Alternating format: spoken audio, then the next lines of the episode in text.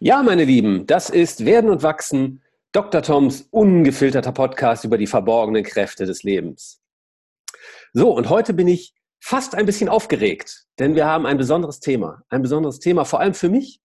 Wir wollen sprechen über die geheimen Verführer des Alltags, über Marken.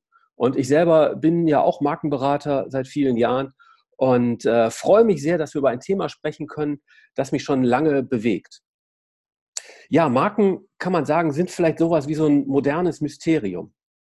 Marken umgeben uns jeden Tag. Wir haben alle jeden Tag tausende Mal Kontakt mit Marken.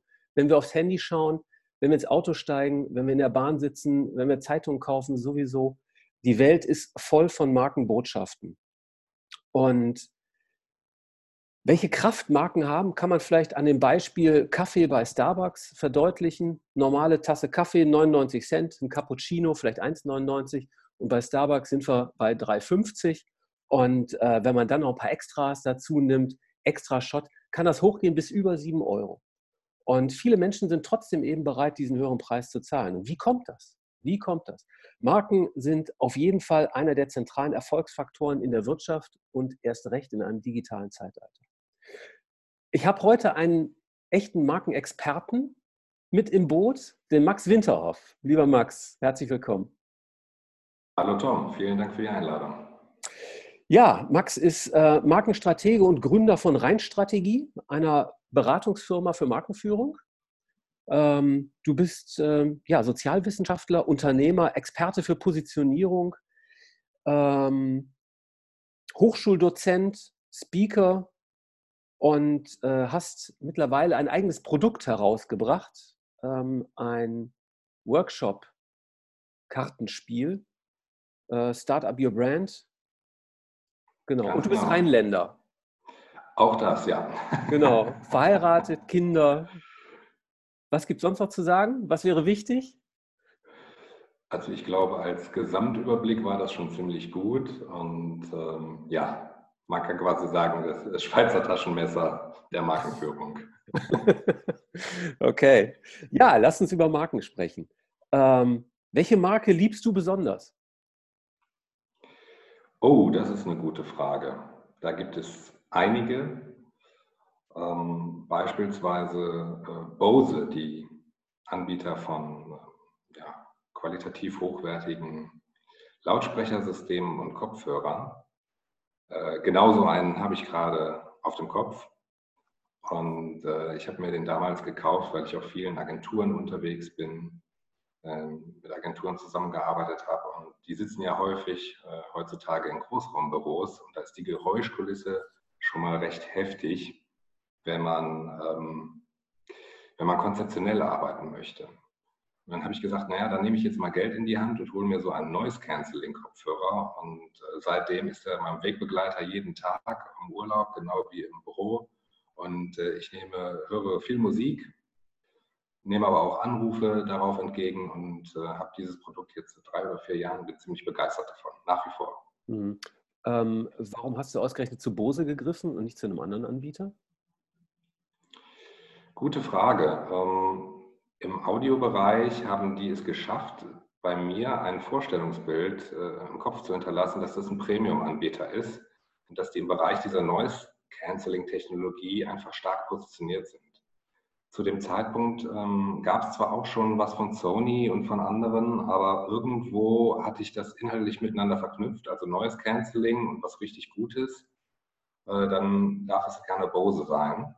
Und äh, da ich äh, leidenschaftlich gerne Musik höre und da eigentlich mal relativ wenig Geld verwunderlicherweise investiert habe, habe ich gedacht, naja komm, jetzt gönnst du dir mal was. Ne? Also da hat sich mein Gehirn, war, diese Belohnung ähm, war mit der Marke verknüpft und äh, dann hat das bei mir funktioniert. Hm. Ich habe ein ganz schönes Zitat gefunden von Michael Brandner. Ähm, ich glaube, das ist auch ein Markenberater, wenn ich ehrlich bin. Ich weiß es gar nicht ganz genau. Markenführung ist kein Kampf um Produkte, es ist ein Kampf um die Wahrnehmung. Das finde ich, äh, trifft sehr schön, dass äh, ne, das, was wir im Kopf haben, das ist für uns die Marke. Und es geht gar nicht darum, einen richtig objektiven Vergleich anzustellen, das beste Produkt zu nehmen, sondern eben ähm, das, was uns zuerst einfällt und dann eben oft das zu bestätigen. Das stimmt ganz genau. Ähm, Ja, da zitiere ich gerne Professor Esch, der sagt, Marken sind Vorstellungsbilder in den Köpfen der Menschen. Mhm. Und ähm, ja, das trifft den Kern der Sache sehr gut. Ähm, und dann sind wir auch schon schnell beim Thema der Positionierung. Mhm. Denn nicht jedes, äh, also da gibt es ja den schönen Spruch von äh, Franz Josef Strauß, everybody's darling is everybody's step. nicht jede Marke, nicht jedes Produkt muss jedem schmecken, muss jedem passen. Mhm. Wer sich positionieren will, der muss auch polarisieren.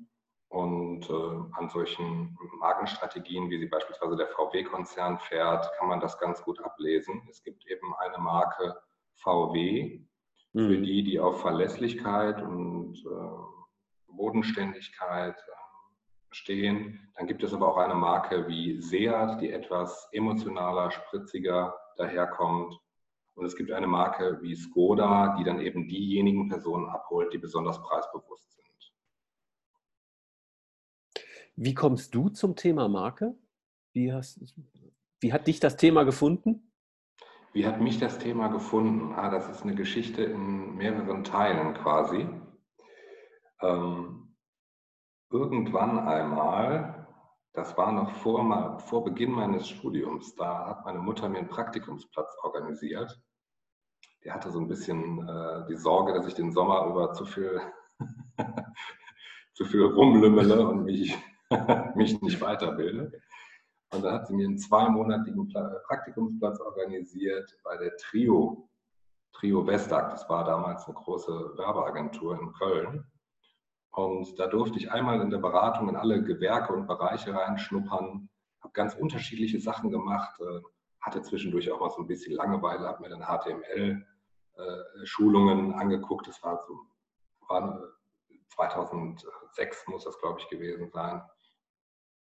2005, 2006 und äh, habe da zum ersten Mal diese Werbe, das war noch die klassische Werbung, Werbung, äh, Werberluft geschnuppert.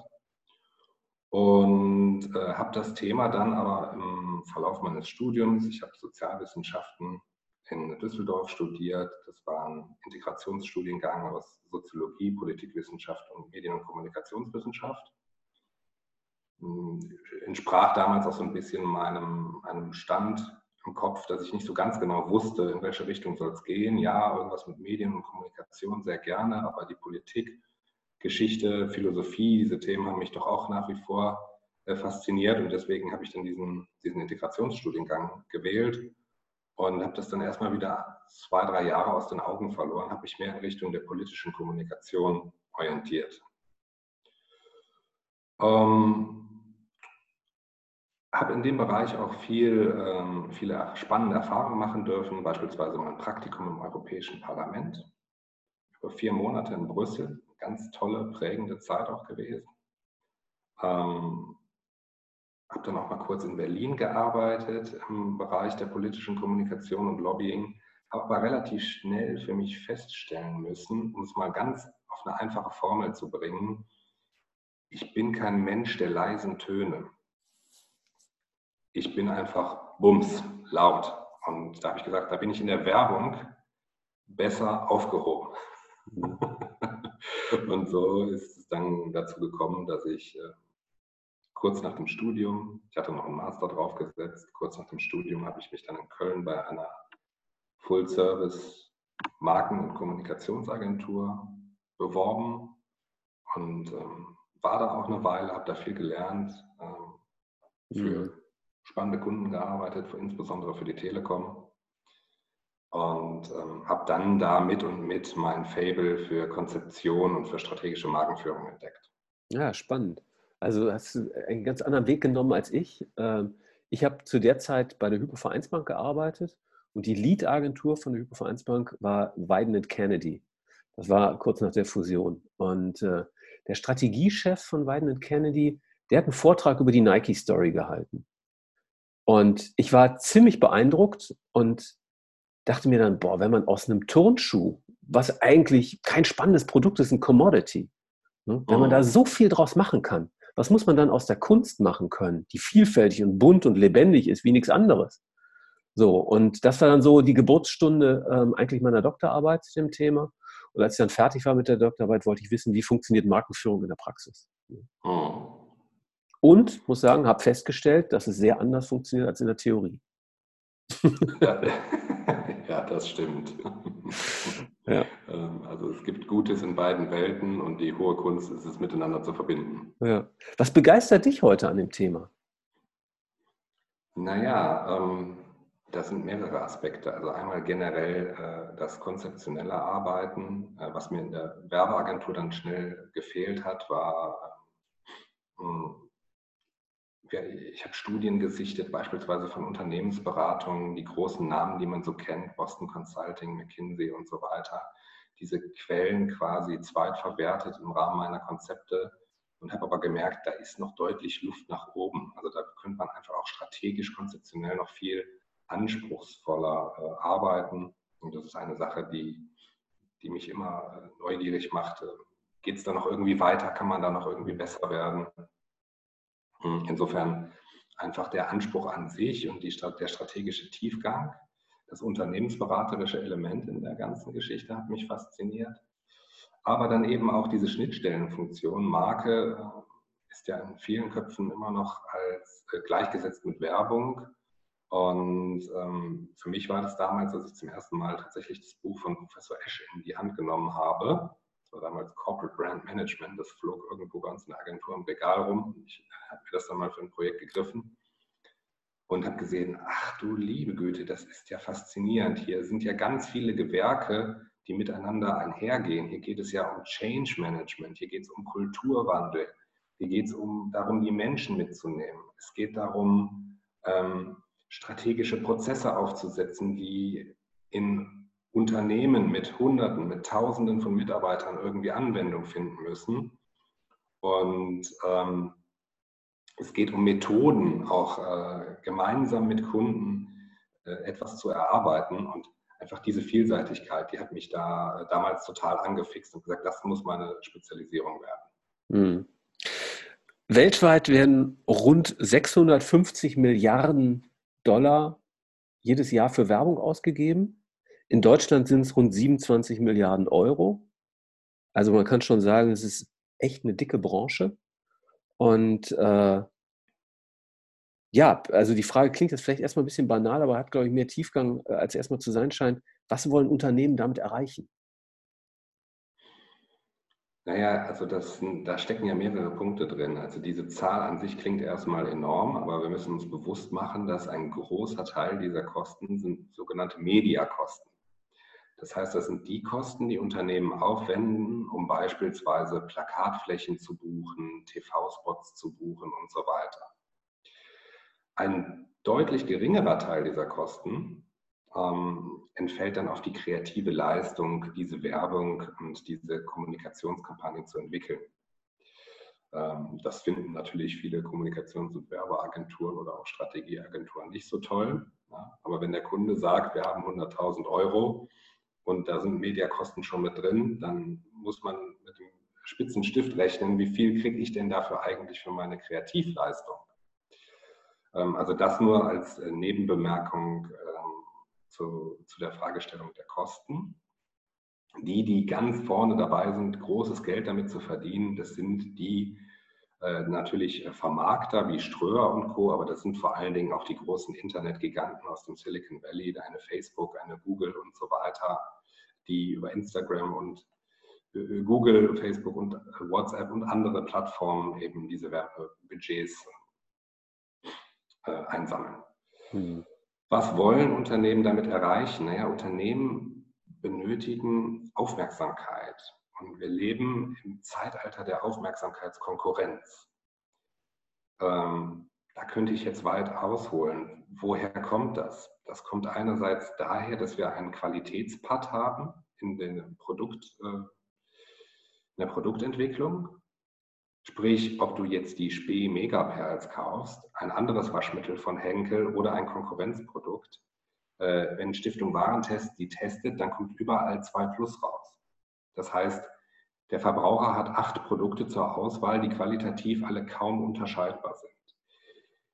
Da versuchen Unternehmen jetzt aber trotzdem natürlich eine Unterscheidbarkeit, eine sogenannte Differenzierung herbeizuführen. Und das tun sie beispielsweise über emotionalisierende Werbung oder auch über einfach ähm, ja, das Herausstellen eines Einzigartigkeitsmerkmals. Da sagen wir in der Marken- und Kommunikationswelt auch gerne äh, USP zu, Unique Selling äh, Point.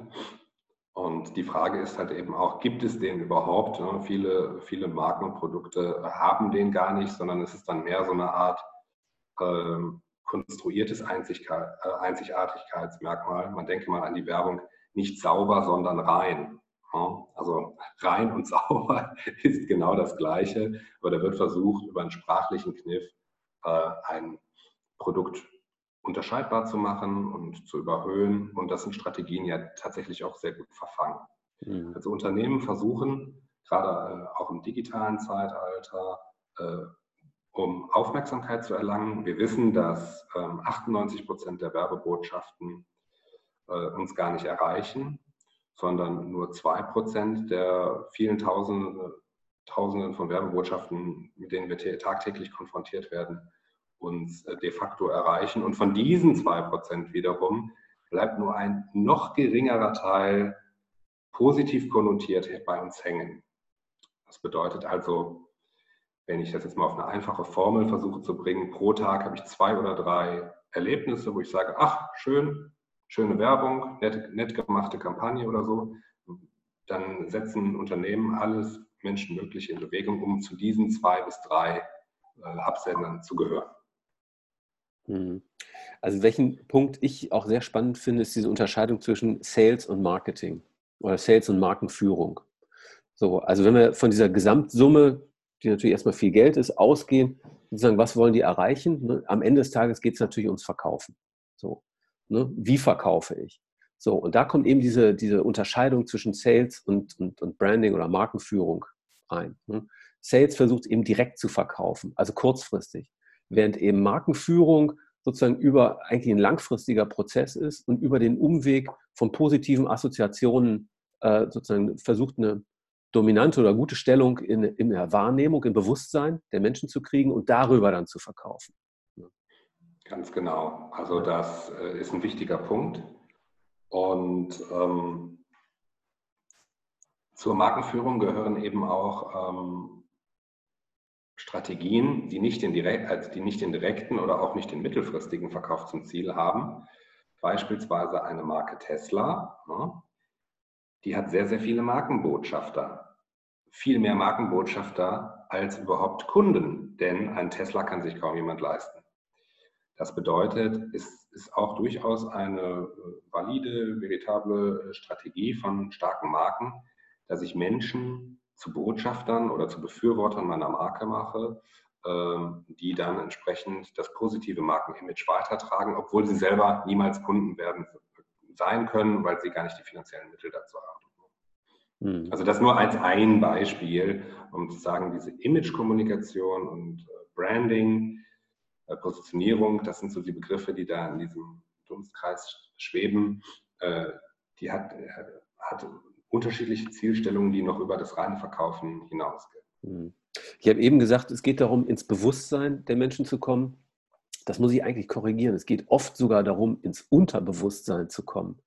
Also, ja, genau. Ähm, das Spannende ist ja, dass Marken auch oder vor allem dann wirken, wenn sie im Unterbewusstsein sind. Wir greifen zu etwas und sind uns gar nicht bewusst, warum wir dazu greifen. Und das ist eben, ne, die Botschaft ist längst angekommen, aber eben nicht in unserem Verstand, im Bewusstsein, sondern eben in der Emotion, im Unterbewusstsein, im limbischen System. Das stimmt, das ist ein spannender Punkt. Und das kann jeder für sich mal testen, wenn er äh, beispielsweise in einem Drogeriemarkt äh, im Ausland vorm Regal steht und er sieht irgendwie fünf oder sechs verschiedene äh, Shampoos äh, und eins davon ist Nivea. Ne? Nivea ist einfach als Traditionsmarke so tief in unserem Unterbewusstsein, auch als verlässliches Produkt was für Pflege steht, womit ich nichts falsch machen kann, etabliert, dass ich es selber bei mir immer wieder beobachte, wenn ich mir nicht ganz sicher bin, was ich nehmen soll, nehme ich Nivea. Hm. Was würdest du aus deiner Erfahrung heraus sagen, wie groß ist das Thema Marke auf eine Kaufentscheidung? Also wie sehr wirkt das Thema wirklich auch unterbewusst? Ähm, da gibt es bestimmt Statistiken zu. Ich habe jetzt allerdings keine, leider keine parat. Ähm, es wirkt in einem ganz erheblichen Maße ähm, und meine Erfahrung ist, dass es vor allen Dingen auch vorbereitend wirkt. Ne? Da gibt es ja dieses, diese Theorie von dem sogenannten Relevant Set. Das bedeutet, das Relevant Set ist ein Modell. Wir wissen mittlerweile, dass es so etwas in unseren Köpfen natürlich eins zu eins nicht gibt, aber Marketers, äh, Marketing-Experten haben sich das so überlegt und hergeleitet, dass wir zu, zu den meisten äh, Produktkategorien so eine Art Hitliste im Kopf haben.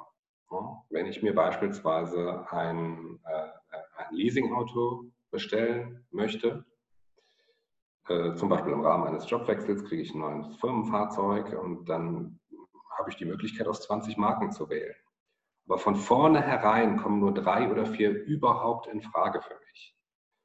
Oder für jemand anders genauso. Da gibt es dann den einen oder anderen, der sagt, naja, also ich schaue mir doch irgendwie Volvo an, diese schwedische Eleganz, dieses Understatement, dieses skandinavische Design, das äh, hat mich begeistert. Und als Alternative ähm, gucke äh, guck ich, ähm, guck ich vielleicht bei BMW. Und dann gibt es wiederum andere, die sagen, nö, also bei mir fällt die Entscheidung zwischen, äh, zwischen Toyota und Skoda. Hm. Aber es ist dann tatsächlich so, dass man durchaus nochmal in eine intensive Vergleichsphase eintritt. Man prüft Preise, man holt sich vor allen Dingen auch Empfehlungen von Freunden und Bekannten ab. Man diskutiert das zu Hause mit, den, mit der Familie. Äh, aber was oftmals nicht so bewusst äh, stattfindet, ist, dass man ja schon eine Vorauswahl getroffen hat, nämlich den Wagen von Dacia, der wird gar nicht mehr diskutiert. Und das ist die Kraft der Marke, ja? diese vorbereitende Vorauswahl, was wir dann halt als Relevant Set äh, beschreiben. Da wollen große Marken natürlich hin, ja? in das Relevant Set in den Köpfen ihrer Zielgruppen. Ähm, und diese Theorie halte ich auch für relativ plausibel. Ja. Mhm. Ja, das ist spannend. Also, wo du das erzählst, fällt mir ein, ähm, eine Studie von der Uni Münster und McKinsey zusammen, die ist schon ein bisschen älter, die ähm, verschiedene ähm, Warentypen ähm, untersucht haben ähm, auf die Bedeutung der Markenführung in diesen Warenklassen, sage ich mal. Ne, und da gibt es natürlich welche, in denen das eine sehr geringe Bedeutung spielt, also Energie zum Beispiel, wo du absolut homogenes Gut hast, wo es dann äh, die, der Wettbewerb in erster Linie eben über den Preis geht. Und ähm, äh, äh, gerade wenn es um Luxusartikel geht, ähm, wo natürlich die Marke dann einfach eine Riesenbedeutung kriegt. Ne? Und das, äh, da ist mit Sicherheit so, auch wie du das sagst, dass du dann irgendwie hast du eine drei Luxusmarken, die in Frage kommen. Was weiß ich, wenn du eine neue Sonnenbrille kaufst oder äh, einen neuen Pullover oder was auch immer. Und ähm, dann geht es eigentlich nur noch um den Wettbewerb dieser ja, im Relevant Set vorhandenen Marken. Das stimmt und es ist wirklich spannend. So eine ähnliche Tabelle äh, äh, hatte ich neulich auch in, in den Händen, äh, als wir ein Strategiepapier äh, für, die, für die Möbelbranche geschrieben haben. Und da war eben auch zu sehen, dass beispielsweise die Markenorientierung in ähm, Branchen und Produktkategorien wie Smartphones oder Automotive natürlich deutlich ausgeprägter ist als im Möbelbereich. Mhm. Da, ähm, und dann kommt im Möbelbereich, und das gibt es auch in anderen Bereichen, nochmal erschwerend etwas hinzu, nämlich der Unterschied zwischen Hersteller und Handelsmarken. Die Hersteller von hochwertigen Qualitätsmöbeln, gerade der deutsche Mittelstand, die würden sich natürlich wünschen, dass ihre Marken stärker werden und bemühen sich auch, diese zu stärken und besser zu positionieren. Aber wenn Verbraucher hier im Lande äh, Möbel kaufen, dann gehen sie vor allen Dingen zu Höfner, zu Porter, zu Ikea, also zu den Händlern. Das sind die starken Marken, die da in den Rele im Relevant Set der Köpfe drin sind. Nicht die Herstellermarken, die dann das Bett, was man dort äh, sich anschauen und testen kann, gebaut haben.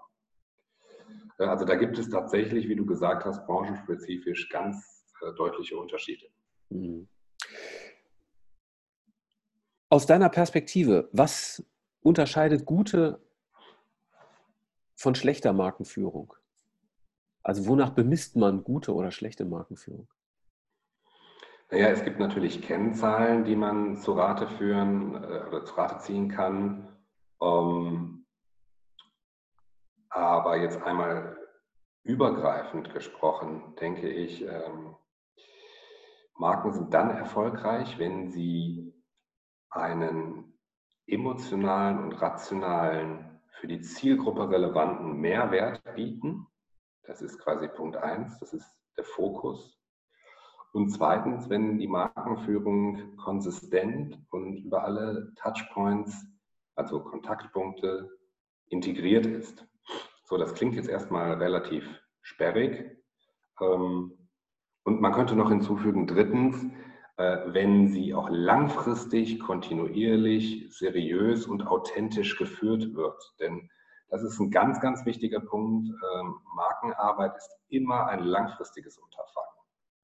Also es beginnt damit, dass ich es schaffe, einen strategischen, emotionalen, rationalen Mehrwert für herauszustellen, einen Fokus zu entwickeln. Ähm, und der zweite Schritt ist dann, dass ich über alle Medien und Kanäle auch einheitlich auftreten muss. Und das klingt relativ trivial, ist es aber nicht, wenn man an äh, Marken denkt, Unternehmensmarken, die haben 24 verschiedene Ländergesellschaften. Da machen die Kroaten was anderes als die Finnen. Und äh, das ist in der Praxis dann, da geht es dann um Brandmanagement und operative Markenführung, gar nicht so einfach, die immer wieder einzufangen und äh, die ganzheitliche Strategie durchzuziehen. Und das muss man aber tun und das muss man auch über viele Jahre tun, damit man die Chance hat, in den Köpfen der Menschen zu verfangen. Mhm. Ähm, du hast eingangs ähm, den Aspekt Positionierung angesprochen. Sag noch mal kurz, was du darunter verstehst. Unter Positionierung verstehe ich das bewusste äh, Herausstellen und Abgrenzen eigener Kompetenzen und Stärken in einem Spannungsfeld. Und dieses Spannungsfeld äh, ist in der Regel, sind die Bedürfnisse der Zielgruppe. Also was wollen die Menschen da draußen? Das ist ein ganz wichtiger Magnet. Der zweite wichtige Magnet ist, wo stecken denn meine Mitarbeiter? Welche Positionen haben die schon besetzt? Ja, beispielsweise ein BMW, der das Thema Freude besetzt, da macht es keinen Sinn, äh, mit exakt dem gleichen Thema äh, versuchen, den Markt zu bearbeiten. Also meinst Und Wettbewerber? Wettbewerber, ganz genau. Ja. Also okay. die sind Wettbewerbspositionen, das ist das zweite, der zweite Pol in diesem Spannungsfeld und der dritte Pol sind äh, die eigenen Stärken, die eigene Historie, die eigene Identität, ähm, was was ich natürlich irgendwo auch glaubhaft und authentisch einlösen muss. Mhm. und wenn mir das gelingt, ich stelle mir das immer so vor, wie, ähm, ja, wenn du in den Himmel guckst, dann siehst du 20 Wolken und äh, es ist gut, auf einer Wolke zu schweben und jeder weiß, wo du da stehst, wenn er hochguckt. Aber du kannst nicht auf jeder Wolke sitzen. Das geht mhm. einfach nicht. Ähm, Kannst du mal ein Beispiel nennen für eine Positionierung, die du sehr gelungen findest? Ähm, als Beispiele gibt es da sehr viele. Wir haben, ich habe jetzt viel äh, über den Automobilbereich gesprochen, deswegen versuche ich mir gerade mal was, äh, gerade ein anderes Beispiel zu überlegen. Ähm,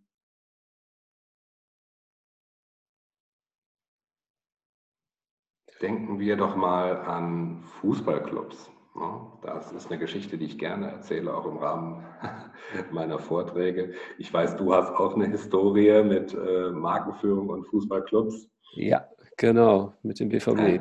Wirst du auch einiges zu sagen können. Ich hatte das Vergnügen, vor zwei Jahren beim Marketingclub in Köln-Bonn mal einen Vortrag zu lauschen von den äh, Markenverantwortlichen vom ersten FC Köln. Ich bin Ach, schön. Kölner.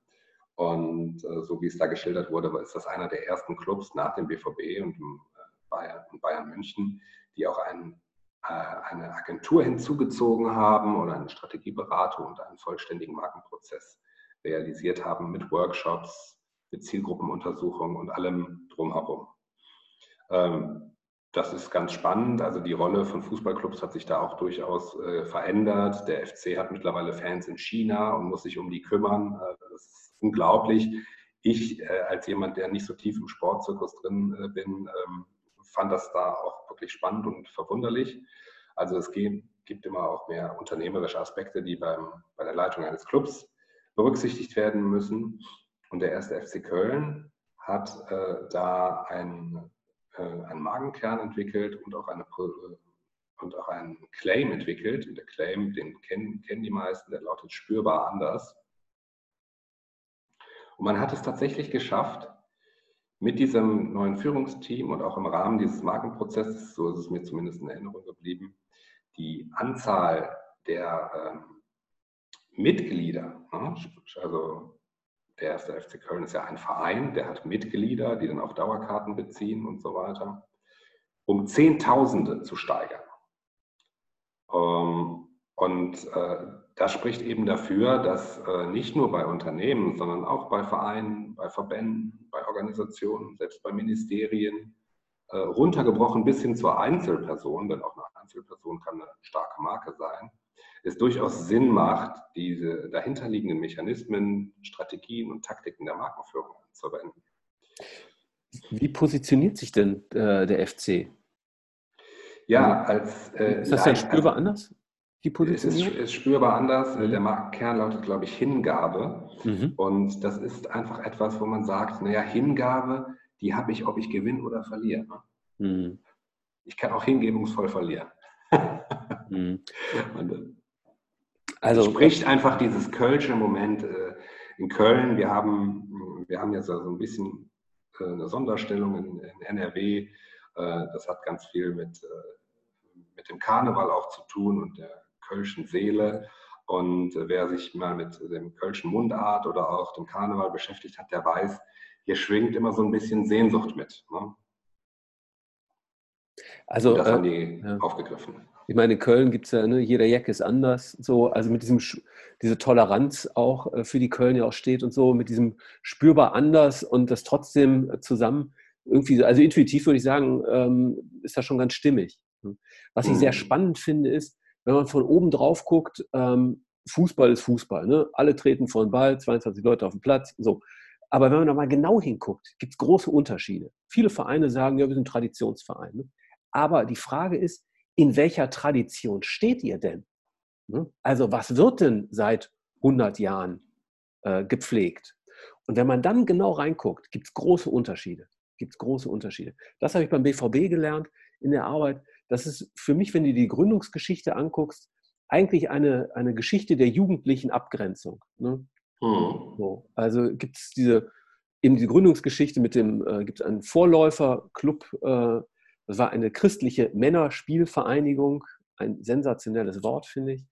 äh, und ähm, genau, das, äh, ja, also die Jungs wollten nach dem Spiel nicht nach Hause gehen oder eben noch ein bisschen beten und dann nach Hause gehen, sondern äh, die wollten saufen, jugendliche Rebellion. Und im Grunde aus diesem Nukleus kommt eben auch die Vereinsgründung. Gibt es eben äh, diese, diese Gründungsgeschichte, wo sie dann äh, den, den weiß nicht, einen Kaplan oder den Vorsteher im, im Wildschutz dieser legendären Kneipe in Dortmund, äh, sozusagen, wo es zum Konflikt kommt und er fliegt dann die Treppe runter und dann ist klar, sie werden aus dem Verein rausgeschmissen und äh, dann gründen sie quasi spontan ähm, einen neuen Verein, ne, eben Borussia Dortmund. Wonach benennen sie den Verein? Nach dem Pilz, das sie immer gesoffen haben, den Borussia. Und ich weiß nicht, ob die Geschichte, ob ich die jetzt hier so 100% wiedergebe. Also alle echten Hardcore-Borussen-Fans mögen das bitte korrigieren. Schreibt mich an.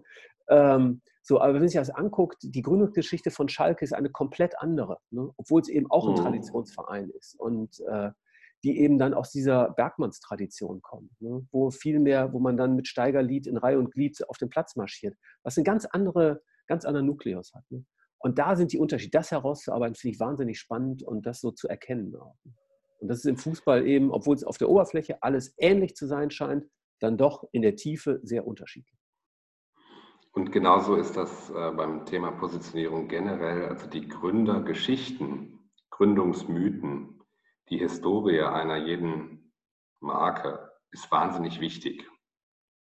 Mhm. Ja. Und ein, ein toller Fundus in der Regel auch für Markenstrategieprojekte, also kaum ein Markenstrategieprojekt, wo man nicht auch darauf wieder Bezug nimmt. Mhm. Lass uns mal über Herausforderungen sprechen. Welche Herausforderungen erkennst du so aus deiner ähm, Beraterpraxis für markenführende Unternehmen heute? Naja, es gibt ähm, natürlich Debatten, die in der Fachpresse, in der Marketingpresse geführt werden, ähm, die ich teilweise aber auch für etwas konstruiert halte. Aktuell ist das die, die Debatte, dass die großen technologiekompetenten, technologieorientierten Beratungshäuser, eine Accenture oder andere, ähm, dass die Agenturen aufkaufen und dass ähm, quasi die inhabergeführten Kreativagenturen äh, sich jetzt irgendwie wehren müssten. Und da gibt es dann immer Pro- und Kontra-Argumente. Ähm, die Frage ist, ist das jetzt wirklich äh, der Kern der Sache? Da bin ich mir gar nicht so sicher. Ähm, eine Herausforderung ist sicher, wie ganz allgemein in der Digitalisierung, diese Komplexität noch zu bewältigen. Gerade auch kleine Unternehmen. Man denke jetzt mal an den deutschen Mittelstand, der nun mal das Rückgrat unserer Wirtschaft ist. Äh, Unternehmen mit 50, 100 oder 150 Mitarbeitern, die sich gar keine ähm, ausufernde Marketingabteilung mit fünf verschiedenen Spezialisten leisten können. Wie kann man denen helfen? Das ist auch ganz eng verknüpft natürlich mit äh, meiner unternehmerischen Laufbahn und äh, der, der Mission, die, die, die ich mir mit, mit Rheinstrategie da auf die Fahnen geschrieben habe. Ähm, wie kann ich Menschen befähigen, die Geschicke ihrer Marke in die eigene Hand zu nehmen? Und natürlich ähm, dazu, dazu habe ich Instrumente. Das sind beispielsweise dann Methoden. Das, da kommen wir sicherlich nochmal drauf zu sprechen. Deswegen entwickle und optimiere und erforsche ich Methoden. Aber äh, es sind, äh, man muss sich natürlich bewusst machen, dass irgendwo all dem auch Grenzen gesetzt sind. Denn die Komplexität, äh, die steigt weiter, da müssen wir uns nichts vormachen. Äh, früher gab es zwei, drei, vier Berufsbilder. Ähm, heute kann man da wahrscheinlich eine Null dranhängen und mehr. Äh, allein im Bereich Online-Marketing wird es immer komplexer. Und das sehe ich als eine sehr große äh, Herausforderung für kleine und mittlere Unternehmen. Mhm. Ich finde es sehr spannend, wenn du sagst, Menschen befähigen. Weil ähm, letztendlich, wenn man sagt, man will Markenführung verbessern, dann heißt das eigentlich, dass man bessere Entscheidungen treffen muss. So, um bessere Entscheidungen zu treffen, musst du die Entscheider sozusagen besser oder du musst sie befähigen, besser ähm, entscheiden zu können. Das heißt, letztendlich sind wir hier, geht es darum, Menschen, ähm, also den Entscheidern ein besseres Verständnis für die Thematik äh, zu vermitteln und sie in die Lage zu versetzen, äh, bessere Entscheidungen zu treffen. Also geht hier eigentlich um eine persönliche Entwicklung, ein Stück weit auch. Ganz genau. Es ist im Grunde genommen und da gibt es dann auch wieder äh, Schnittmengen zu Change-Kommunikation allgemein oder zur digitalen Transformation. Ich glaube, man kann das heute auch gar nicht mehr so isoliert denken. Ähm, ich weiß, da haben wir auch schon mal zugesprochen, äh, man muss es heute irgendwo alles äh, zusammendenken. Mhm.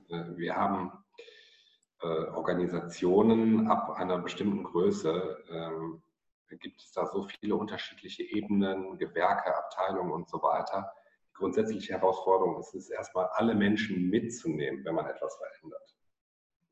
Das können jetzt technologische Änderungen sein, die im Rahmen der Digitalisierung anstehen, die aber alleine und für sich genommen nicht den erwünschten Effekt haben werden. Ne, man kann eine, beispielsweise eine chaotische Werbeagentur kann man nicht retten, indem man eine Agentursoftware einführt. Mhm. Ich muss die Menschen trainieren, wie, wie sie in Prozessen und äh, Strukturen besser zurechtkommen und mit solchen Tools dann arbeiten können. Mhm. Ähm, ah, spannendes Thema. Also ähm, da muss ich sagen, da habe ich mir schon mal die Finger verbrannt, weil ich eben auch gesagt habe, wir brauchen mehr Strukturen. So, mhm. und ähm, viele Menschen natürlich wie verbrannt sind, weil sie früher vielleicht als Kind oder so in Strukturen reingezwängt worden sind, die für sie nicht gepasst haben und entsprechend sozusagen da die rote Lampe angeht, wenn sie das Wort Struktur hören. Dabei ist eine gute Struktur eigentlich eine, die Raum schafft für die Dinge, die Raum brauchen und Dinge schlank macht, die schnell abzuarbeiten sind. Ne? Also eine gute Struktur befreit. Die falsche Struktur zwingt ein. Ne? Aber Ganz das dann genau. zu vermitteln, irgendwie war ein Ding der Unmöglichkeit. Deswegen bin ich da krachend gescheitert mit meinem Denken. Ja, das sind ja dann auch die spannendsten Erfahrungen. Ne? Daran wächst, wir sind ja hier bei Werden und Wachsen und daran wächst man auch an der Stelle. Ähm, ja. Ganz klar, es ist, ist nicht so einfach, äh, wie es sich anhört. Hm. Also gerade bei dem Thema Marke ähm, ist aus meiner Erfahrung gibt es wahnsinnig viele Missverständnisse. Das beginnt schon damit, was eine Marke überhaupt ist. Das, was du gesagt hast, Marke ist ein Vorstellungsbild, ist ja eher ein moderneres Verständnis. Da sind viele Menschen und auch viele Entscheider heute noch nicht, muss ich aus meiner Erfahrung sagen. Wenn man dann äh, hingeht ins, äh, reinguckt ins Top-Management, also wo ähm, vielleicht nicht die direkten Entscheider, aber doch die, äh, äh, ja, also da ist, alle sagen, Marke ist wichtig, de facto handeln sie gegen die Marke, gegen diese Dinge. Mhm. Ähm, wenn man da ins Markenverständnis reinguckt, ist es ganz finster. Ähm, ich selbst habe die Erfahrung aus einem deutschen DAX-Unternehmen, wo die Hälfte des Vorstandes nicht sagen konnte, wofür die eigene Marke steht. Also wo das eben auch nicht gelernt und nicht verstanden worden ist. Und entsprechend kann ich dann eben, äh, also wenn es an diesen Basisdingen schon äh, äh, mangelt, kann ich auch keine vernünftigen Entscheidungen treffen. Also deswegen ähm, hier letztendlich, es, es geht um, immer um Menschen und die auszubilden und die weiterzubilden, die zu befähigen, ist eine zentrale Aufgabe in der Markenführung, würde ich aus meiner heutigen Perspektive sagen. Absolut. Also in der Regel ähm, versuchen wir in Projekten dann auch ein Verständnis dafür zu wecken, dass es gewisse Erfolgsfaktoren gibt dass gewisse Parameter einfach stimmen müssen. Das ist dann, äh, um jetzt mal im Mittelstand zu sprechen, die absolute Rückendeckung und Unterstützung der Geschäftsführung oder der Inhaber. Wenn die nicht gegeben ist, dann brauche ich gar nicht anfangen mit meinem Markenprojekt.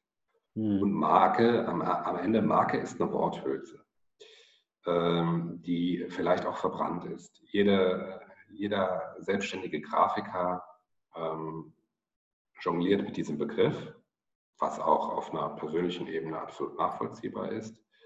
Ähm, was wir aber damit meinen in der Strategieberatung, äh, sind ja übergeordnete Themen wie Identität, ähm, Sinn und Zweck eines Unternehmens, zentrale Stärken und so weiter. Und diese, äh, das ganz klar abzugrenzen, das ist eine Frage der Kultur. Ne? Marktführung ist am langen Ende zunächst einmal eine Frage der Kultur. Das funktioniert nur mit Menschen. Mhm. Wenn ich sie, wenn ich sie äh, involviere und im Idealfall äh, natürlich also informiere, involviere und zu guter Letzt auch ja, emotionalisiere und begeistere mhm. für dieses Thema, dann kann das gelingen. Glaubst du, dass jedes Unternehmen so eine Art Purpose oder so einen Zweck braucht? Ähm, nein.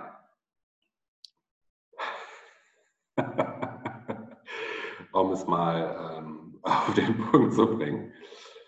Purpose ist gerade sehr, ein sehr zeitgeistiges Thema, aus unterschiedlichen Gründen. Da gab es zwei, drei wegweisende Bücher, die das vorbereitet haben. Das ist einmal von Simon Sinek, dieses Buch Start with Why. Ein mhm. sehr, sehr amerikanisches, ähm,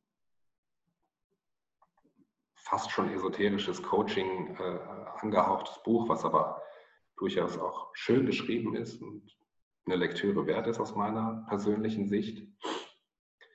Was ähm, aber vielleicht gar nicht so diesen, da ging es nicht konkret um Markenführung, sondern es ging wirklich um den Sinn und Zweck von Unternehmen und den Sinn und Zweck äh, auch für sich selber als Einzelperson im Leben herauszufinden. Mhm. Und das finde ich eine sehr kluge Übung. Da hat er ein ganz einfaches Modell entwickelt. The Golden Circle heißt das. Ähm, da stellt er das Warum das des Tuns. Warum tun wir etwas? Das stellt er in die Mitte und sagt, das ist viel wichtiger als das, was wir tun. Ja, Computer bauen, das macht eine Apple, das macht eine Toshiba, das macht eine Microsoft. Aber warum tun wir das? Das ist viel wichtiger. Und das ist der emotionale, der unterbewusste Punkt der Menschen, äh, mittelfristig und langfristig begeistert an ein Unternehmen bindet. Dann gab es noch das ein oder andere Buch, was auch in diesem äh, in, in, diesem, in dieser Themenwelt stattgefunden hat und ähm, viele Unternehmen, gerade auch größere Unternehmen, haben dieses Thema jetzt für sich entdeckt. Das Problem beim Purpose ist, ähm, auf der Ebene der Einzelperson ist, ist es total einleuchtend, dass äh, jemand wie du oder ich äh, ähm, vielleicht glücklicher und zufriedener durchs Leben geht, wenn er so eine gewisse Mission verfolgt und weiß, ähm, wo will ich denn eigentlich hin? Dann erst fange ich mir an zu überlegen, wie komme ich dahin und dann erreiche ich Teilerfolge und äh, das bringt Zufriedenheit. Bei einem großen Unternehmen, einem DAX-Konzern, einem weltweiten Silicon Valley-Konzern, ist es ungleich komplizierter. Denn hier muss ich Tausende, Zehntausende Menschen mitnehmen. Und wenn ich diese Gründerpersönlichkeit nicht habe, wie einen Steve Jobs oder einen Elon Musk, die einen ganz starken Purpose definiert haben, dann laufe ich Gefahr, dass der von mir entwickelte Purpose für mein Unternehmen ein bisschen konstruiert wird. Mhm. Das ist zumindest eine Gefahr, die ich sehe. Ähm, kommen wir nochmal zurück auf Elon Musk, der ist quasi ja so der Posterboy des Purpose. Mit seinen Unternehmen. Ich bin ein bisschen erkältet. Ich hoffe, man hört es nicht allzu deutlich. Mal die Nase putzen. Äh, ja, also ähm, was ich bei dem Purpose beobachte, ist ähm, insofern eine ganz ähm, eine ähnliche Geschichte. Also erstmal, äh, wer sein Warum kennt, hält fast jedes Wie aus. Mhm. Sagt Dieter Lange. Finde ich ganz spannend. Also es ist sehr, äh, sehr vorteilhaft, ähm, seine eigenen Antriebskräfte, seine Grundmotivation zu, kämpfen, äh, zu kennen. Ähm, individuell, aber auch als Unternehmen.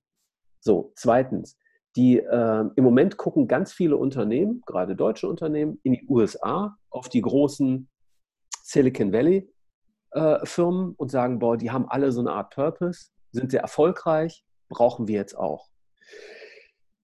Dieser Purpose, den die, die, die amerikanischen Unternehmen haben, der kommt aus einer ganz anderen Kultur und viele von diesen Unternehmen sind ja auch sehr junge Unternehmen, die quasi mhm. mit diesem Why gestartet sind. Genau. Ja? Und ähm, dann kamen immer Leute dazu, die eigentlich in dieses Why mit ähm, eingestiegen sind. Das heißt, hier ist sozusagen, natürlicherweise ist man mit diesem, diesem Warum, diesem Purpose gewachsen.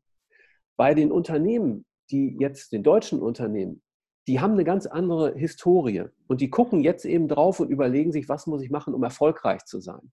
Und versuchen das dann sozusagen aus einer ähm, Vorstandsmeinung, einer Vorstandsentscheidung heraus, wir brauchen jetzt auch einen Purpose, den quasi von oben ins Unternehmen hereinzukippen. Und das funktioniert in der Regel meiner Meinung nach nicht. Das wird scheitern, weil es dann eben künstlich aufgesetzt ist und nicht eigentlich aus der äh, Tradition, aus dem Kern des Unternehmens herauskommt.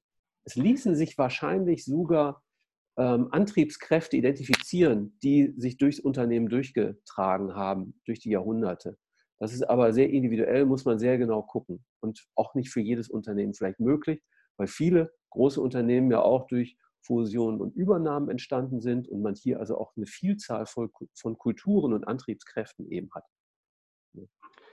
Ganz genau. Also das, die Frage, die du gestellt hast, ist eine spannende Frage und sie ist nicht ganz einfach zu beantworten um nochmal zurückzukommen auf Elon Musk, äh, der sagt mit seiner Firma SpaceX, ne, Weltraum, äh, private Weltraumfähren, die er dort entwickelt und baut, mit großem Erfolg. Wir bringen, ich bringe die Menschheit auf den Mars. Das ist eine Vision, um jetzt nochmal einen anderen Begriff zu bemühen, die ist so strahlkräftig, so außergewöhnlich, aber auch so polarisierend, dass er es schafft, damit Menschen hinter sich zu versammeln und zu begeistern. Wenn man auch zu der Geschichte zurückgucken, ein, ein Gandhi, der hatte, würde man heute sagen, ja wahrscheinlich auch einen Purpose, ne? eine Vision. Oder ein John F. Kennedy, ich bringe die Menschen zum Mond. Oder Gandhi hat gesagt, ich beende friedlich diesen Konflikt. Auch wenn das mir keiner glaubt, das polarisiert, das regt die Menschen auf halten es nicht für möglich, aber ich mache es trotzdem. Und ähm, wer die Biografie von Elon Musk gelesen hat, da gibt es eine, gibt's Passagen, ähm, da wird beschrieben, dass die ersten Mitarbeiter für ihn kostenlos gearbeitet haben. Genauso für Steve Jobs. Das heißt, die Menschen waren so begeistert, so infiziert von diesem Zielbild, dass die gesagt haben, ja, ich mache damit, du brauchst mir kein Geld dafür geben. Und das ist für mich die wahre Qualität eines Purpose.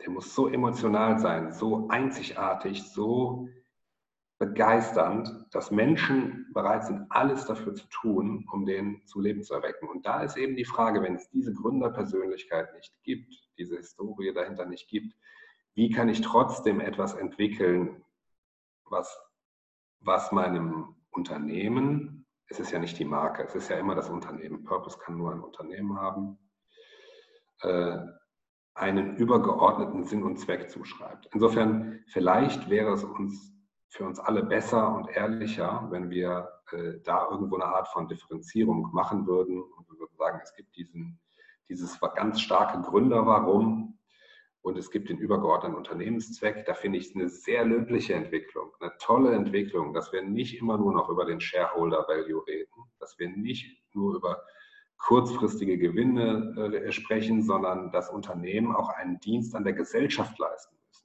und dass man sich auch nach, auch nach 50 Jahren, wenn man schon erfolgreich ist, noch darüber Gedanken machen kann, ja, was ist denn eigentlich dieser Dienst an der Gesellschaft? Können wir das mal verschriftlichen und kommunizieren? Warum denn nicht? Das ist eine tolle Sache. Aber ist das gleichzusetzen mit einer Vision aller, äh, wir fliegen auf den Mars? Ich weiß es nicht. Ich sehe da nochmal einen qualitativen Unterschied. Hm. Ja, also ähm, ich finde, das ist ein total relevanter Punkt, über den bisher zumindest jetzt so ähm, im, im, Marketing und in der Markenführung fast nie gesprochen wird, mit welchen Absichten mache ich etwas. Weil ich glaube, dass das unterbewusst eben bei den Menschen ankommt. Ne? Die mhm. spüren, ob etwas für sie gemacht ist oder ob es letztendlich darum geht, einen eigenen Vorteil daraus etwas zu ziehen. Ne? Und das sind so Dinge, ähm, die kannst du oft nicht so richtig rational erfassen. So, ich meine, die meisten Menschen da draußen sind auch nicht die großen Denker, sage ich jetzt mal. Also sind, äh, ne? aber fast alle Menschen haben ein sehr gutes Bauchgefühl, ob Dinge stimmig sind oder nicht. Ganz genau, ja. ja. Und, äh, und ich finde, da kommt es eben rein, aus welcher Intention mache ich etwas? Ne? Habe ich wirklich den Wunsch beizutragen, zu helfen? Oder ist das etwas, das eigentlich nur meinem eigenen Vorteil dient? Und das kommt unterbewusst an. Und die große Frage ist ja, und da äh, sind dann Unternehmen aus meiner Sicht auch unberechtigterweise im Nachteil. Ein Unternehmen oder eine Marke wird immer als Ganzes bewertet. Es kann also durchaus sein, dass, ähm, dass es innerhalb eines Unternehmens große Abteilungen gibt, die genau auf dem richtigen Weg sind, die Nachhaltigkeit beispielsweise ganz aktiv als Projekt verstehen und nach vorne bringen, die bemüht sind, die tolle Initiativen starten. Und dann gibt es aber irgendwo in einer ganz anderen Ländergesellschaft noch eine antiquierte Abteilung, die man vielleicht nicht durchgesteuert bekommen hat. Und die macht dann etwas Kontraproduktives. Aber es fällt auf die Marke, auf das Unternehmen als Ganzes zurück. Das muss man sich eben im. Ich finde zum Beispiel total spannend, ähm, wie wichtig Themen im Unternehmen genommen werden, kannst du daran erkennen, erstens natürlich Ressourcenzuweisung, das ist nach außen hin aber oft nicht so ähm, sozusagen äh, zu erkennen. Und das zweite ist, wo ist es aufgehängt? Wenn du zum Beispiel das Thema Nachhaltigkeit in der Kommunikation aufhängst, ist das für mich ein eindeutiger Beweis, dass es eigentlich nur um Imagepflege dabei geht und nicht um ein echtes Interesse. Sonst würde das Ganze direkt unterm Vorstand hängen, zum Beispiel, was den Einfluss im Unternehmen eben deutlich vergrößern würde. Gleiches Thema, digitale Transformation. Ne? Finde, ist das etwas, was in der IT-Abteilung stattfindet? Oder ist das etwas, das ich als ganzheitliche Unternehmenstransformation verstehe und das direkt vom Vorstand gesteuert wird? Großer Unterschied.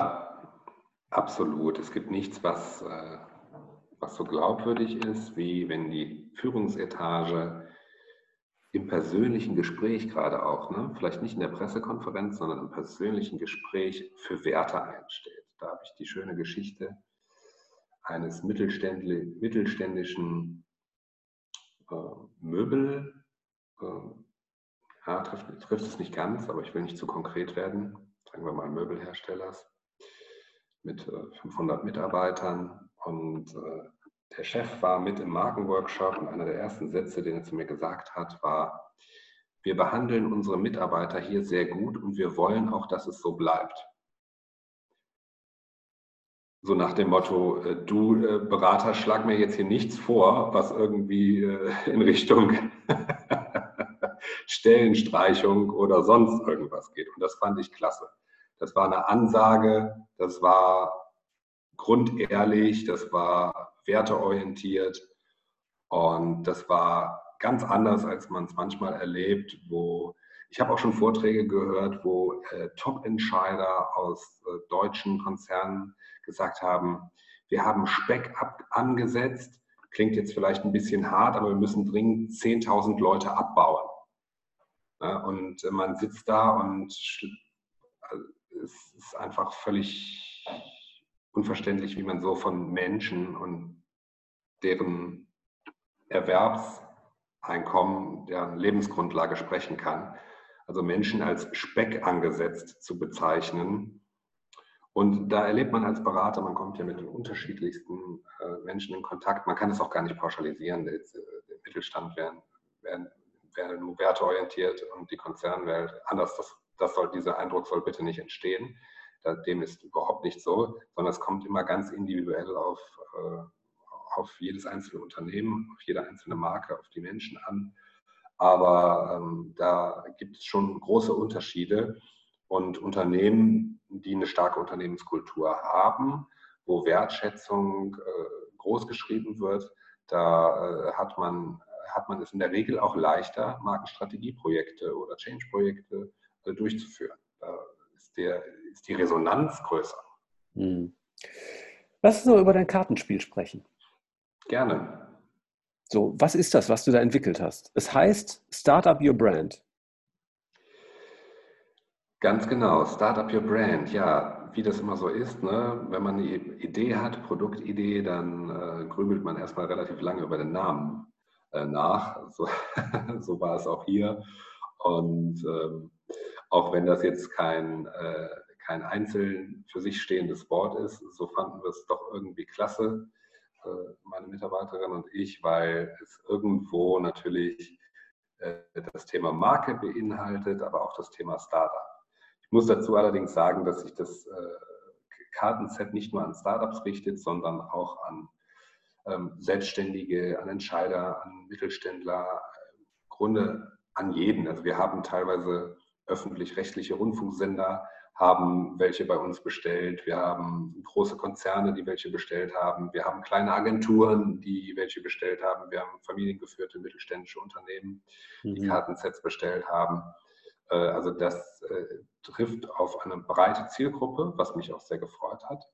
Und der Kerngedanke dahinter war, zu sagen, naja, wenn wir doch immer versuchen, äh, Markenworkshops aller, in, in allen möglichen Flughöhen zu machen, können wir denn nicht einen Markenworkshop entwickeln, den man selber anwenden kann, ohne eine teure Agentur zu buchen an der Stelle ist das ja fast schon disruptiv, mhm. denn äh, damit greife ich ja das äh, Geschäftsmodell an, mit dem, von dem ich selber lebe. Aber da war mir die Mission von Rheinstrategie wichtiger. Ich habe gesagt, nein, also das, was mir wirklich am Herzen liegt, ist Menschen zu befähigen, mit tollen, spielerischen Methoden zu arbeiten. Das ist mir jetzt wichtiger. Und vielleicht entwickelt sich daraus ja ein ganz eigener Geschäftszweig. Und das scheint auch so einzutreten. Hm, es ist also wirklich ein Positionierungstool für Markenmacher oder für jedermann, der sich mit seiner eigenen Identität beschäftigen möchte. Äh, und ähm, es funktioniert so, dass man 30 Brandcards hat, jeweils mit inspirierenden Fragestellungen zu den drei Kategorien Zielgruppen, Wettbewerb und Identität. Das sind genau die äh, Kategorien, von denen ich eingangs sprach, dass sie das Spannungsfeld einer Markenpositionierung ausmachen. Und zu guter Letzt kommt die Karte 31, das ist die Markenkernkarte. Wenn ich alle anderen Karten durchlaufen habe, dann muss ich quasi die Frage nach dem Warum beantworten. Und was uns da unterscheidet vom Wettbewerb ist, äh, es gibt auch ein, zwei andere Bieter, die sowas ähnliches schon mal gemacht haben, aber eben nicht mit diesen Kategorien ähm, und auch nicht mit einem Ergebnisposter. Wir haben einen Brand Canvas beigelegt im Spiel, wo man äh, ein Workshop-Kartenset, wo man alle Ergebnisse dann direkt dokumentieren kann. Ähm, ist sehr schön gestaltet. Kann man äh, dann, dass man quasi eine schriftliche Dokumentation hat, die man sich aufhängen kann oder damit weiterarbeiten. Mhm. Hast du schon Feedback dazu bekommen, wie das so in der Praxis funktioniert? Weil natürlich dann teilweise auch, ja, ich sag mal, Laien oder äh, ja, Leute, die eben nicht gewohnt sind, äh, solche Themen so zu bearbeiten, das dann eben spielen. Wie funktioniert das für die? Also wir haben Testworkshops gemacht mit mhm. ähm, äh, zwei Stück, die, äh, da war das äh, Feedback sehr positiv. Ähm, natürlich ist es nicht ganz trivial, solche Fragen zu beantworten ohne Moderator. Deswegen, ähm, deswegen haben wir auch, arbeiten wir weiterhin an Hilfestellungen. Wir haben ein FAQ auf der Webseite. Wir bieten einen, ähm, einen Workshop als quasi Folgelösung an, wo man die Sache nochmal vertiefen kann. Ähm, wir bieten auch an, die Ergebnisse gegen zu checken, die die Teams äh, mit dem Workshop-Kartenset erzielt haben. Ähm, und wir haben auch schon eine Handvoll sehr schöner Feedbacks erhalten. Allerdings, da bin ich auch ganz offen und ehrlich, das wäre bei einem digitalen Produkt wahrscheinlich anders und einfacher, das Feedback einzuholen. Bei einem mhm. haptischen, physischen Produkt, was man einmal verschickt hat, gar nicht so einfach äh, da nochmal in der Tiefe ein Detailfeedback zu bekommen. Und wir sind gerade in der Vorbereitung eines Newsletters, ähm, wo wir eben auf Neuerungen hinweisen wollen. Und im Rahmen dieses Newsletters würde ich das auch nochmal abfragen, ob sich da jemand meldet Feedback. Mhm. Aber ich habe noch keinen Beschwerdebrief bekommen, insofern ist alles gut. okay. Ähm, ja, also äh, für die, die das, sich für dieses Kartenset interessieren, wir werden das alles in den Show Notes verlinken, ähm, sodass man äh, das dann auch gut findet. Das ist ja eine ziemliche Neuerung, ähm, dass man solche Themen nun alleine bearbeiten kann, im Sinne hier eines ähm, Kartenspiels. Ähm, wie sieht die Zukunft der Markenführung aus deiner Perspektive aus? Welche anderen äh, Neuerungen wird es da geben, außer Do-it-yourself? Also Do-it-yourself, auch wenn wir diesen Begriff in der Kommunikation nicht benutzen, weil er so sehr nach Baumarkt klingt, ähm, aber das trifft den Kern der Sache ganz gut. Ich glaube, dass äh, es einen riesigen Bedarf gibt, von Menschen sich weiterzubilden das zeigt eben auch der, dieser Boom privater Hochschulen, der Coaching- und Beratermarkt, Speakermarkt ähm, und so weiter. Und in diesem Bereich möchte ich auch in den nächsten 20 Jahren gerne mitmischen, weil mir das einfach einen wahnsinnigen Spaß macht, diese Methoden zu entwickeln. Da gibt es auch äh, Ansätze, die eben das Beste aus der spielerischen Welt, das Beste aus der Wissensvermittlung und das Beste aus der digitalen Welt miteinander verknüpfen nennt sich dann Blended Learning. Also ich glaube, da erwartet uns noch einiges. Und solche Blended Learning Module und Plattformen werden auch zukünftig eine große äh, Rolle oder immer größer werdende Rolle spielen, weil, äh, ja, wie wir schon eingangs gesagt haben, es so wichtig ist, die Menschen mitzunehmen und Marke und Kultur immer stärker auch in der Wahrnehmung miteinander verknüpft werden und es weniger darum geht, irgendwelche Konzepte zu entwickeln, die dann in der Schublade verschwinden, sondern es geht wirklich auch um Schulung, um Markenimplementierung und so weiter. Also das ist ein Trend, den ich durchaus sehe. Ähm, auf der anderen Seite gibt es natürlich ähm, Data-Driven Marketing und äh, den ganzen Bereich der äh, digitalen Markenführung. Ähm, das heißt, wir werden uns zukünftig noch mehr mit ähm, mit Marketing Automation befassen, mit Softwaresystemen, Softwarelösungen ähm, und datengestützten Lösungen zur ähm, Abwicklung der operativen Markenführung. Und da wird es ganz spannend zu sehen äh, in der Zukunft, äh, wie wird da die Aufgabenverteilung sein. Gerade im, äh, im Online-Marketing, im Performance-Marketing ähm, greife ich ganz stark auf technische Lösungen zurück äh, ich bin aber fest davon überzeugt, dass auch in der Zukunft, selbst mit KI und allem, was da noch kommen mag, ähm, die kreative Idee und die professionelle Begleitung der Menschen durch einen Moderator äh, nach wie vor eine ganz prominente Rolle spielen wird. Mhm. Ich finde, bei aller Technologisierung, die natürlich stattfindet und die wahnsinnige Vorzüge auch bietet, äh, darf man nicht vergessen, im Kern geht es immer um Menschen. So, und der Mensch selber hat sich nicht grundlegend verändert. Das heißt, wir erreichen ihn heute anders. Ne? Ähm, ja, aber letztendlich geht es um menschliche Bedürfnisse. Ganz genau. Das ist richtig, weil äh, Schokoriegel kaufen keine Schokoriegel. Ja, genau. Es, es, sind die Menschen, die Produkte kaufen. Das äh, sagt mein guter Bekannter äh, Jörn Christoph Berndt immer. Und äh, an der Stelle zitiere ich ihn da gerne. Ähm, wir wollen doch, ähm, wir sprachen neulich über das äh, aktuelle Buch von Richard David Precht, wir wollen doch in einer Welt leben, wo die lebenswert ist, wo wir mit unseren Fähigkeiten ähm, gebraucht werden und mit unseren Bedürfnissen gehört werden. Mhm. Und das sollten sich auch starke Marken zum Ziel machen, bei aller Technologisierung. Wenn wir es schaffen, mit Hilfe äh, softwaregestützter, datenbasierter Systeme sinnlose Tätigkeiten oder für den Menschen sehr langweilige, repetitive Tätigkeiten zu ersetzen, in einer schöneren, besseren digitalen Welt, mhm. Dann ist das doch eine tolle Sache, wenn es uns dabei hilft und uns befähigt, ähm, Kampagnen zu spielen. Ich meine, stell dir einmal vor, das, was ich hier gerade mache, mein, mein Workshop-Kartenset, ich vermarkte das deutschlandweit über Instagram. Das wäre früher undenkbar gewesen. Ich kann mich da mit wenigen Klicks irgendwie äh, reindenken und freischalten und habe dann die Möglichkeit, ein Riesenpublikum Deutschland oder Welt, äh, deutschlandweit oder weltweit zu erreichen.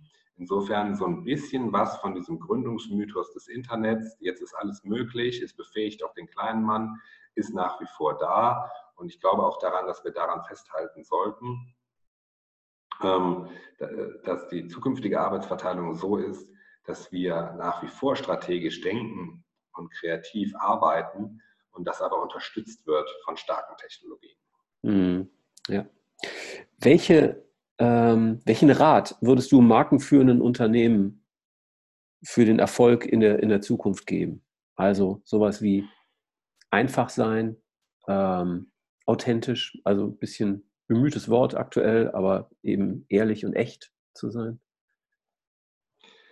Absolut. Also äh, die Rat ist ja immer so eine, so eine Sache für sich. Ich sage da gerne den Spruch Ratschlag, da steckt auch das Wort Schlag mit drin. Mhm. Aber von einem Berater erwartet man natürlich äh, strategische Handlungsempfehlungen.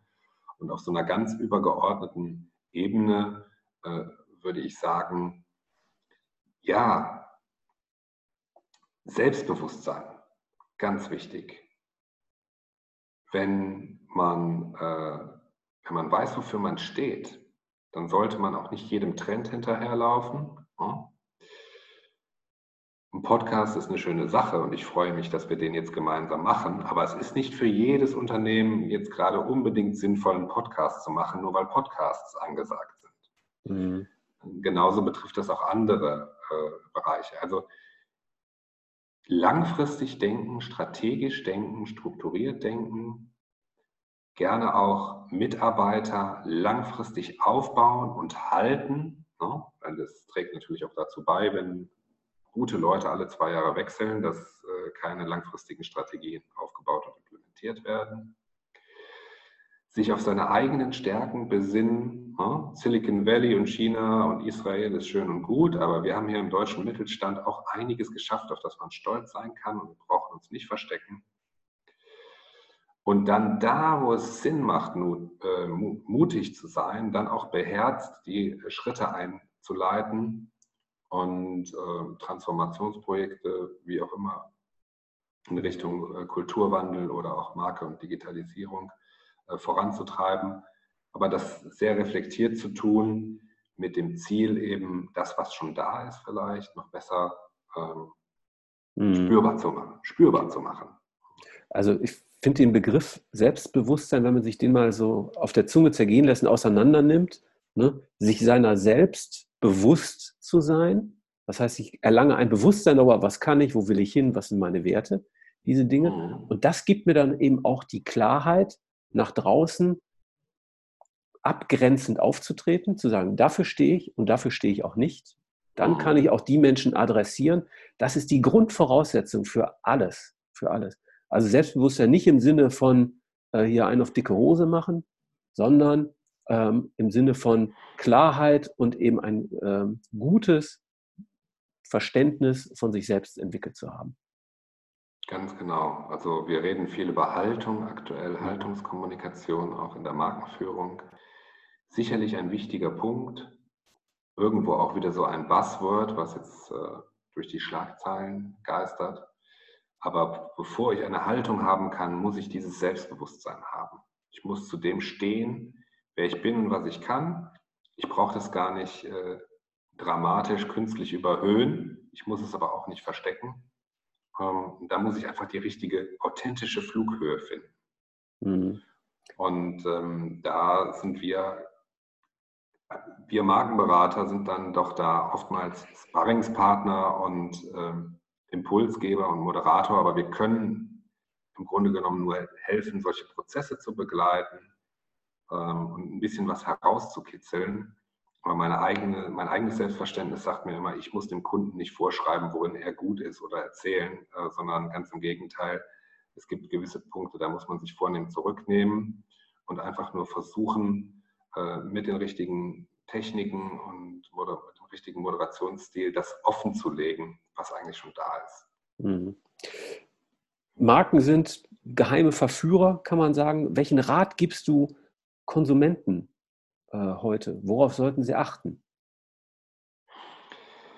Ja, was äh, unabhängig von meinem Ratschlag ja schon passiert, ist, dass Konsumenten sich viel stärker als äh, in den vergangenen Jahren auf persönliche Empfehlungen und auf ihre Peer Group verlassen. Früher lebten wir in einem Zeitalter, wenn man dann äh, den, den Werbespot gebucht hat, kurz vor Wetten das, dann wusste man, ich erreiche mehr oder weniger ganz Deutschland mit einer Top-Down-Werbekampagne, von oben zentral gesteuert. Die Glaubwürdigkeit solcher Kampagnen hat dramatisch abgenommen. Wir leben in einem Zeitalter der Teilöffentlichkeiten, der sozialen Medien, wo immer wieder spontan Gespräche und Dialoge sich konstituieren, wo Menschen in den Austausch gehen zu ganz spezifischen Themen. Und da muss ich als starke Marke freundlich anklopfen und fragen, darf ich bitte mitreden? Denn diese Gespräche finden sowieso statt. Ähm, das ist äh, eine sehr scharfsinnige Beobachtung von Professor Kottler, wie ich finde, ähm, der gesagt hat, ähm, heutzutage entscheidet der F-Faktor, also Freunde, Familie und Facebook. Mhm. Und der Erfolg von Bewertungsplattformen und Portalen wie beispielsweise MyDeals oder Amazon oder Holiday Check, überall da, wo Menschen ihre Bewertung abgeben, daran merkt man, dass ähm, Konsumenten heutzutage eher ihrem, ihrem Mitmenschen vertrauen ähm, als einem großen Unternehmen. Das ist ja, darüber kann man philosophisch äh, ja mal drüber nachdenken, ist ja vielleicht auch gar nicht so schlecht. Mhm. Ähm, ganz großen Stellenwert hat nach wie vor die persönliche Empfehlung. Da habe ich eine, Kopf, äh, eine, Zahl im Hinterkopf, ähm, dass bis zu 50 Prozent der Kaufentscheidungen letzten Endes beeinflusst werden durch die persönliche Empfehlung. Danach kommen dann so etwas wie Bewertungen im Internet und erst danach kommen dann die vom Unternehmen selber ausgesandten Botschaften. Also mhm. Also wenn ich ein Unternehmen hätte, was ähm, mittelständisches Unternehmen wäre beispielsweise, dann würde ich darauf achten, dass ich da stattfinde, wo die Unterhaltung über meine Marke stattfinden. Das heißt, ich muss ein detailliertes Wissen aufbauen über meine Zielgruppen, ihre Bedürfnisse, ihre Plattformen und Kanäle, die Kontaktpunkte mit meiner Marke und muss dann versuchen, da vor Ort zu sein und dann die richtige Flughöhe, die richtige Ansprache zu finden, um auf Augenhöhe mitzureden und meine Version der Geschichte zu erzählen.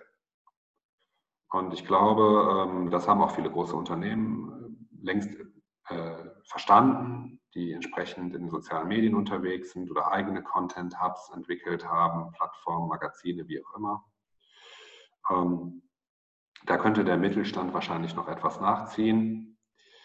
Äh, und das ist ganz entscheidend, ähm, diese Dialogfähigkeit aufzubauen und kontinuierlich zu beweisen. Mhm. Auch dafür braucht es ein gewisses Selbstbewusstsein.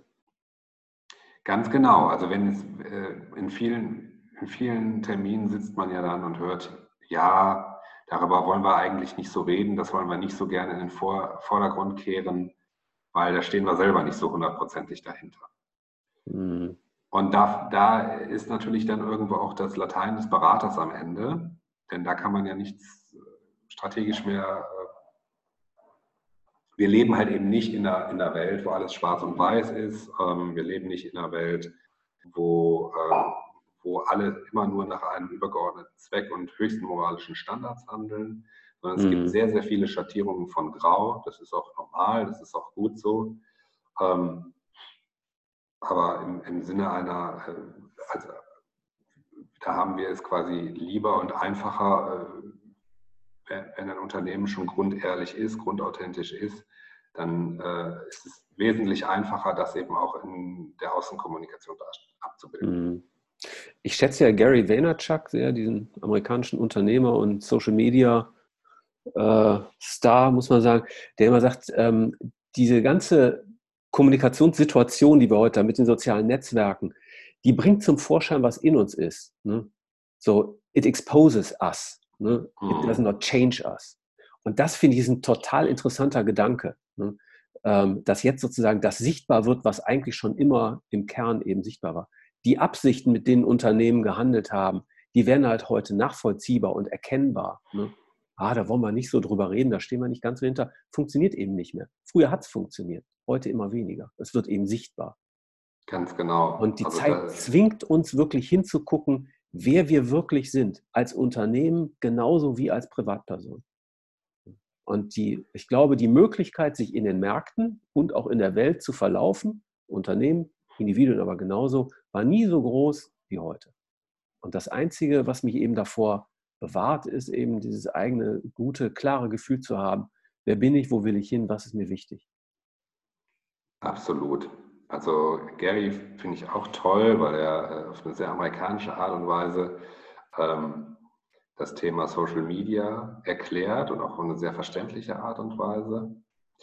Und was er da sagt auf der individuellen Ebene, trifft natürlich auch auf die, auf die Meso-Ebene, also auf die Unternehmens- und Organisationsebene mhm. zu. Wir leben in einem Zeitalter, wo Dinge offenbar werden, ja, die ob das jetzt der Abgasskandal ist oder äh, die Klimakatastrophe äh, bis hin zu anderen politischen Skandalen.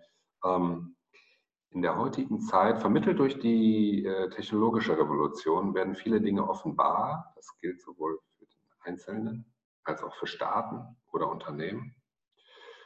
Und die Frage ist, wie geht man jetzt damit um? Also wir wissen, beispielsweise aus einer Studie von Accenture Strategy, ich meine aus dem Jahr 2018, da wurden mhm. 30.000 Menschen befragt, also eine sehr große Grundgesamtheit, dass 66 Prozent der, der Leute, der Befragten, äh, ist nach dem Thema Preis und Qualität für die wichtigste Entscheidung halten, ob sie ein Produkt kaufen oder nicht, ob das glaubhaft und authentisch zu seinen Werten steht. Mhm. Das sind also zwei Drittel der, der Menschen, Preis mal außen vor gelassen, die sagen, das ist für mich ein maßgebliches Entscheidungskriterium. Und äh, im Rahmen dieser Studie, äh, ja, also selbst Larry Fink äh, von BlackRock mhm. sagt, äh, wir, wir kommen in ein Zeitalter, in dem der übergeordnete Sinn und Zweck einer Unternehmung und ihr Dienst an der Gesellschaft immer wichtiger wird und ohne einen solchen wird ein erfolgreiches Unternehmen gar nicht mehr denkbar sein. Also spannend. Ich, ja. ich denke schon, dass, dass es da eine Art, äh, dass wir in einer Übergangsphase sind und dass es auch beides parallel existieren wird. Ähm, noch eine, für eine gewisse Zeit, aber dass äh, die Erfolgsgeschichten einiger amerikanischer Firmen, wir haben sie verschiedentlich angesprochen aus dem Silicon Valley, die ganz stark mit ihrem Purpose verknüpft sind und die halt eben jetzt auch in unseren Köpfen als die starken Marken verankert sind, beweisen oder legen nahe, äh, dass es genau so kommen könnte. Mhm. Ähm, ich habe ein ganz schönes Zitat gefunden von Ulf Brandes. Das ist ähm, auch ein Berater, der Unternehmen in der digitalen Transformation unterstützt. Und äh, das ist, stammt aus einem Buch von ihm, ähm, Management Why, ist Ulf Brandes und noch einige andere Autoren der wahre Schlüsselfaktor im 21. Jahrhundert. Menschliche Reife an den Schlüsselpositionen der Organisation. Das hm. finde ich sehr treffend. Absolut.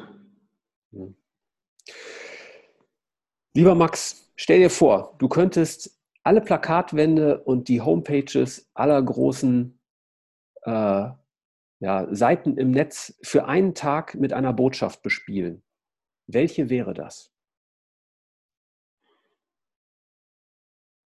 Seid mutig. mhm. Den Tapferen ähm, gehört die Welt, ne? oder wie sagt man, ist das Glück hold. Ja. Ja, also ganz toll. Ich habe mir hier so ein Schlusszitat äh, aufgeschrieben, äh, das da perfekt dazu passt. Die größte Gefahr im Leben ist, dass man zu vorsichtig wird. Stammt von Alfred Adler. Und ich glaube, in einer Zeit, in der sich alles so radikal ändert, wie in unserer gerade, wo Veränderungen so schnell gehen, muss ich Dinge ausprobieren. So, das Gefährlichste ist, stehen zu bleiben. Ich muss mich weiterentwickeln, ich muss ausprobieren, ich werde auch scheitern. Dafür brauche ich auch ein gutes Selbstbewusstsein. Ne? Ähm, aber ich muss mich bewegen, ich muss äh, ja, aktiv sein. Ja, da gibt es ja die häufig beschworene, in Deutschland noch nicht ausreichend verbreitete Fehlerkultur. Mhm. Und ähm, das ist wieder so eine typisch deutsche Debatte, aber wenn man mal dahinter guckt, äh, ist da was Wahres dran. Ne? Wir müssen doch irgendwo äh, auch noch experimentieren dürfen. Manchmal hat man das Gefühl, wir sind hier so das alte Europa und wir werden links und rechts überholt von den Amerikanern und den Chinesen und drehen uns nur um uns selbst und unsere kleinstaatlichen, kleinlichen Probleme. Ähm, aber im Endeffekt geht es doch darum, nach vorne zu gucken. Es geht nicht immer nur darum, äh, wieder kleiner zu werden, lokaler zu werden und alles zu verbieten, Mhm. Es geht darum, diesen digitalen Wandel und die Zukunft zu meistern und die Möglichkeiten, die Technologien uns bieten, auszuschöpfen. Und äh, vielleicht auch solche Werte wie Unternehmertum, Mut, ähm, Neugierde, Wissbegierigkeit wieder nach vorne zu stellen. Also das, äh, wenn, ich, wenn ich das erlebe in den nächsten 20 Jahren, ähm, dass diese Werte wieder wichtiger werden, dann würde ich mich darüber sehr freuen. Hm. Ja, schön. Lieber Max, vielen Dank. Ähm, ich fand besonders spannend, ähm, dass wenn man über Marke spricht, letztendlich man über Menschen spricht. Und äh, das ist, ja, dass da irgendwie der Kreis auch wieder schließt. Ne? Marke ist letztendlich ein psychologisches Konstrukt und um Marken gut zu führen, braucht es ja, menschliche Reife an die Schlüsselposition, sage ich mal. So. Sehr spannend. Ganz, ganz herzlichen Dank. Ähm, ein ähm, ja, sehr schönes Gespräch. Und ähm, euch da draußen, ganz herzlichen Dank fürs Zuhören. Ähm, ich hoffe, ihr nehmt ganz viel mit. Schreibt mir gerne, wie es euch gefallen hat. Und in diesem Sinne, experimentiert, lernt, seid erfolgreich und äh, ja, auf bald. Danke, Tom. Mach's gut. Ciao. Ciao.